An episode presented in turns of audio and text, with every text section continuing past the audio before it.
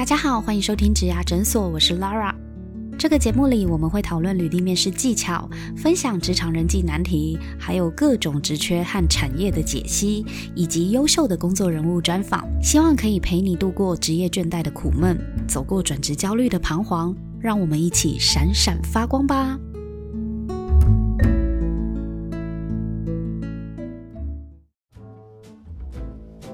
刚刚 Simon 有讲到啊，就是在职场上面的那些片刻，你发现说，在过去的你是真的会比较直接，然后会觉得短期内如果要有效率的沟通的话，你就是下指导期。嗯，可是退休之后，你反而再回看同样的状况，你不一定会像过去一样那样子的处理。你认为留白是以中长期来看，嗯，是才是最有效率的一个沟通的方式。嗯嗯。那想请教一下啊，就是因为我们知道您退休之后有开了一个 podcast 节目，叫做《高年级不打烊》。是。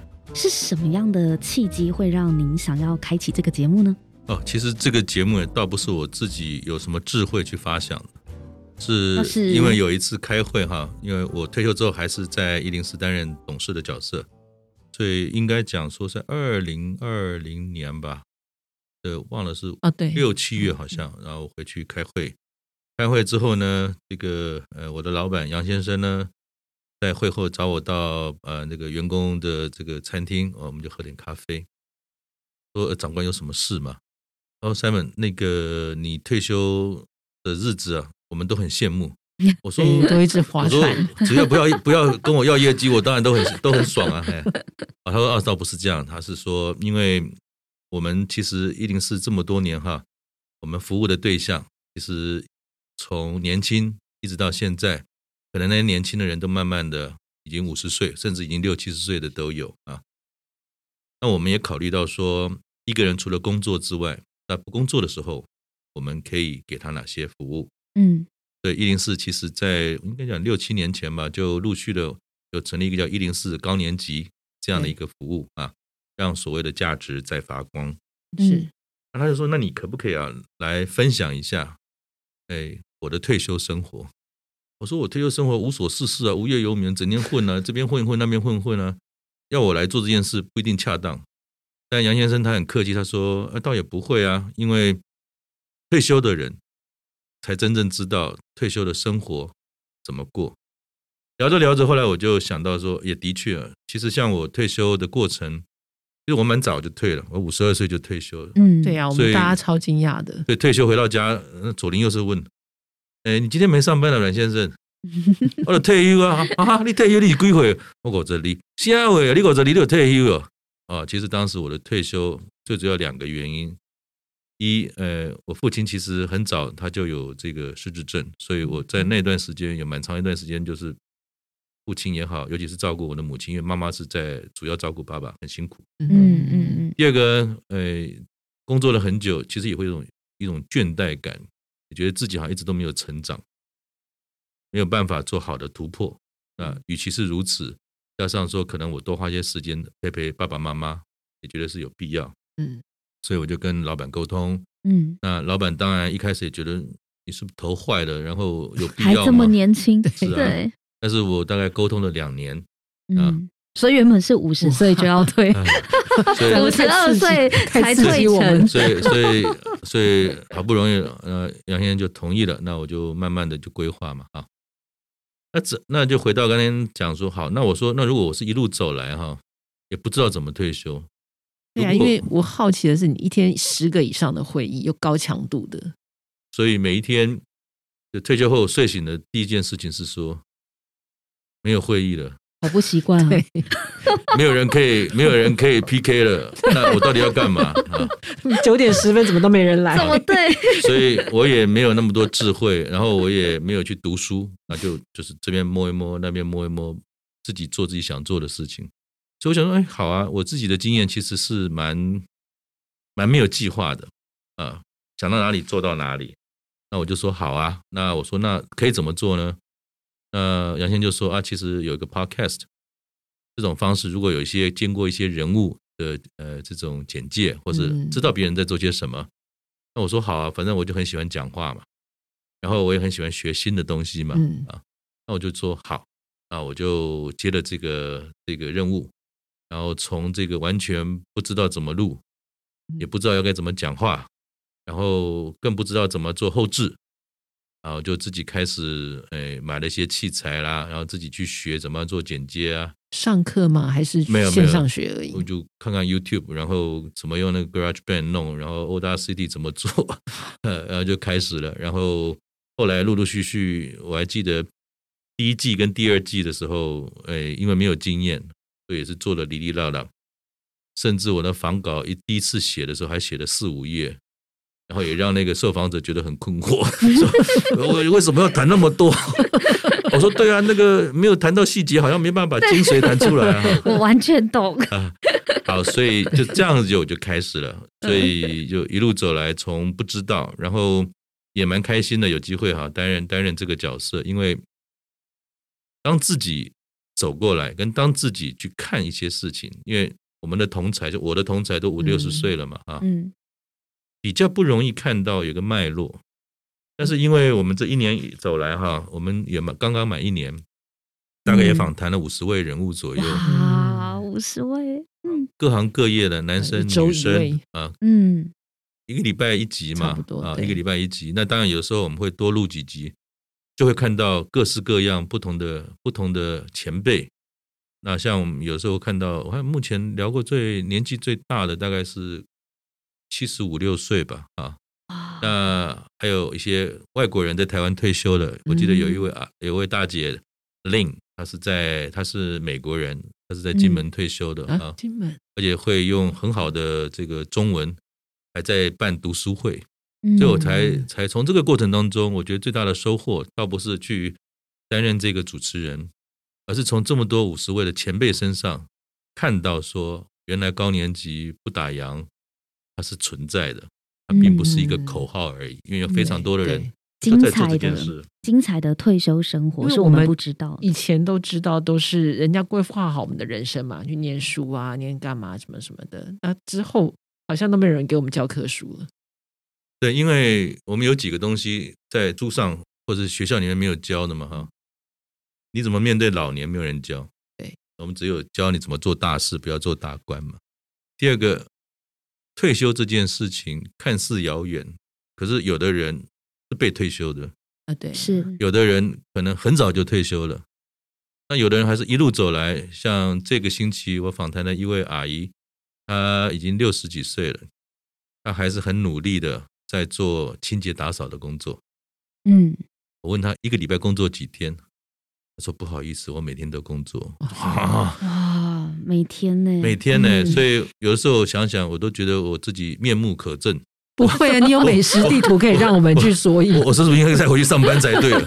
好像对社会没有什么贡献，只是刷刷嘴皮而已。哎 那想请教一下，您从智播高年级不打烊这个节目，原本的目的也是想要让更多的呃台湾的中高龄的朋友们知道说，呃，你退休之后的生活可以有很多不同的选择。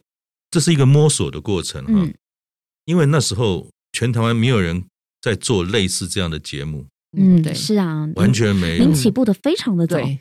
去 Google 寻找资料，大部分就是银法啦、对，对。熟龄啦、嗯，照护啊，五十家，可是现在很红哎、对，我们根本就没有办法有一个全貌说到底怎么做，所以也就是刚才讲，当我们不知道怎么做的时候，就要去摸索，只有一件事情可以做，那就是做，才做了才知道边做了才会知道。所以当时嗯我们开始设定的也比较想的比较单纯，比较学术化或是严肃的题目，你要怎么样规划退休啦？退休后应该怎么做啦？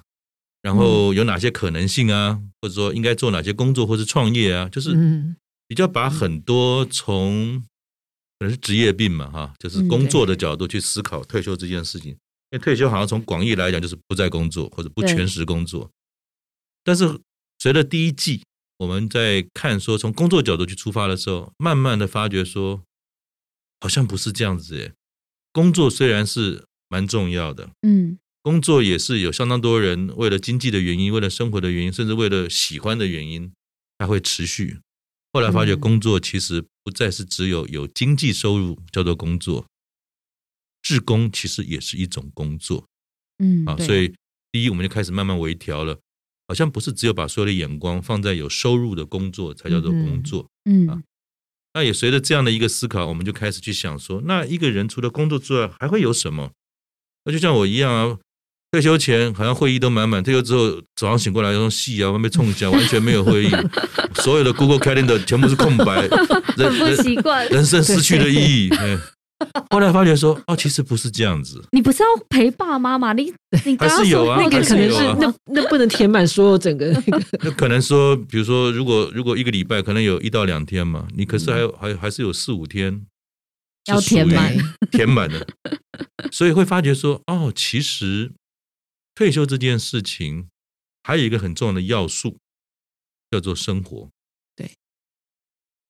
嗯。因为一个人的工作，在你还在工作的时候，一天大概包含通车，十二个小时大概跑不掉，扣掉睡觉八个小时，十二加八，你只剩下四个小时会在嗯。家里面。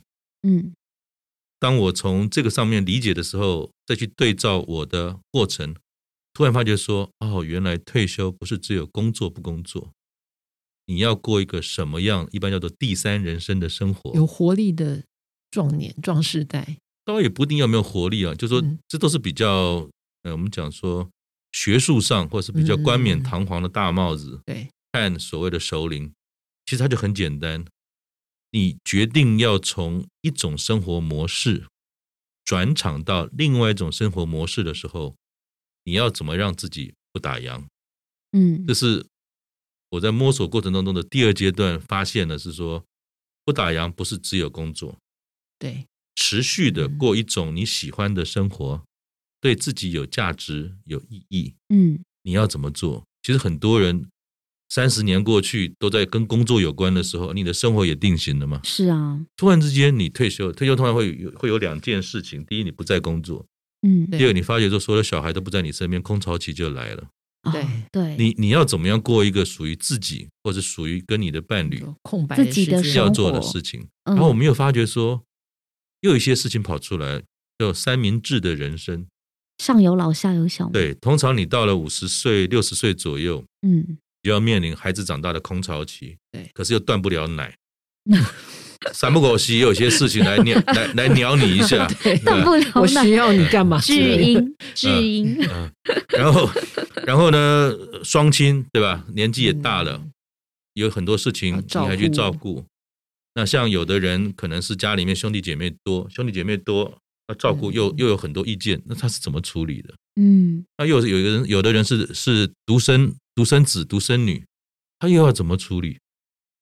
那有人是自己就是单居或是离婚了，他要怎么处理？我说天哪，这里面真的有太多的讯息跟学问，除了工作以外是很重要的。嗯所以我们就陆续的在就可以发展说，除了工作之外，你的第三人生我们可以做哪些事？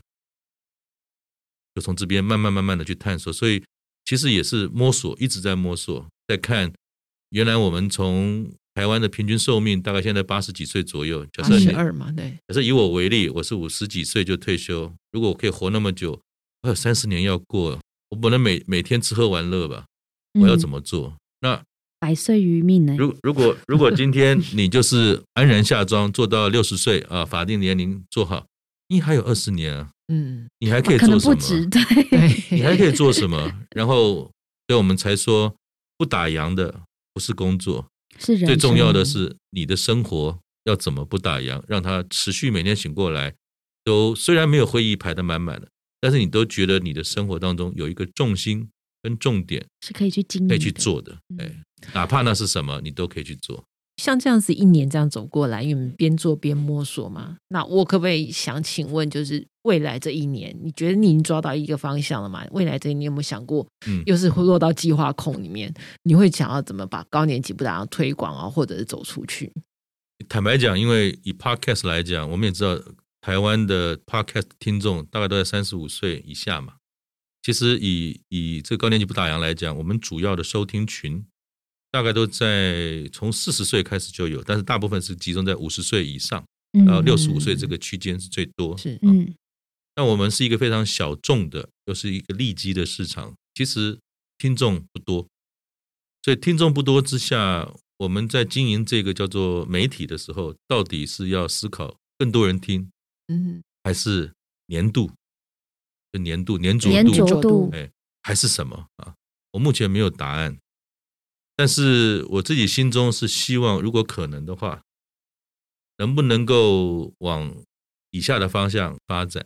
就像我说的，我们从小没有人教我们怎么样当父母，嗯。也一样没有人教我们，当你走到人生的第三人生或者下半场，你要怎么样自处，嗯，跟怎么样能够过一个你认为，呃，心中踏实的日子，不敢说过一个什么好日子啊。嗯。所以如果有可能，我想去发展一个叫做不打烊的十二堂课。不打烊的十二堂课，嗯那我举几个例子哈，嗯举几个例子。像当然在我们五十个访谈的人物当中，很重要的一件事情就是你的经济，你不能很率性的就想退休就退休嘛，你要嗯做好一些准备。这是很多，虽然坊间有非常多非常多这些理财专家在谈怎么样做退休的理财规划，嗯但是如果我们从最简单的生活的角度来提嗯出，或许这是一个大家觉得受用的。嗯啊嗯还有一个是大家都不太谈，但是大家都会遇到的，叫做死亡。嗯嗯像我这一阵就很想谈一件事情，叫做生前告别式。嗯嗯那如果今天你六十几岁就开始知道说这件事情可以做，那你五十岁如果就来收听我们的节目，嗯或许就这些课没有叫你一定要在一年内修完，而是我从十二个课程的角度，把一个三百六十度作为一个高年级或者即将进入高年级的人来了解他要面对的是什么。嗯或许这个呃节目的内容可以更有价值的，让这个大家去使用嘛哈。但我们也知道说，不知道天长地久，但只在乎曾经拥有。所以，我们这个 podcast 可以搞多久也不知道。哎，那也很感谢一零四也一直支持这件事情。我们也很期待那十二堂课。，对对，如果可以留下，我想对我自己来讲，哎，人生中有一段时间，可以因为这样的一种尝试，可以把一些知识整理出来，用嗯声音的方法留下来，这对对这是对很多人有帮助的啊。这也是另外一种嘛。哈，虽然嗯它不一定是公益，但是嗯好像看市场上对于这个区块很多零散的资讯，这边谈一点，那边谈一点，然后并没有持续。对。那我们现在在努力的，就是说我们持续的在针对高年级这个区块，嗯。从过往可能呃第一个年度，呃去年我们从一个比较随性的嗯。啊，嗯，或者是说比较没有太多特定规划的，从人物的角度，从议题的角度，可能这一集跟下一集又没有太大的关系、嗯啊。聊聊高年级啊。很多就是很单纯的，我们就是把一个资讯丢出去。呃，有没有人听我也不知道，我只能说，经过了一个月、两个月、一一年之后，是有啊。哎，那个在那个排行榜上，career 排行榜第二名，跟我说没有人听，对，但是但是坦白讲，我也不知道人从哪里来的，我也不知道说他们听了多久，会有什么样的想法，只是陆陆续续开始知道说，好像我们一上档的时候的，我们都是礼拜二上档，嗯。所以看得到当天好像就有人固定的会会收听，会收听，对。所以感觉上是有收听的习惯开始了。但是他们到底是谁，也还是一个高高年级不打烊见面会了，好了，粉丝 对啊，有没有考虑来个实体？所以所 以你的粉丝就可以认识你了。刚才提到就是说是一个呃十二堂课的这样概念，嗯嗯，但是也期待说可不可以有更多的跟这种听众的互动？这个课目前是线上，就是没有没有，坐在节目我里我现在我现在只是在想这件还在思考，有可能说明走进大概大家生活中。这，这就是看他们希望之后的推出了。希望它不是一个指导型的，希望它不是一个嗯教条型的，可能是工作坊吗，就是一种分享，嗯就是对，课程不是太好的说法，应该十二个故事。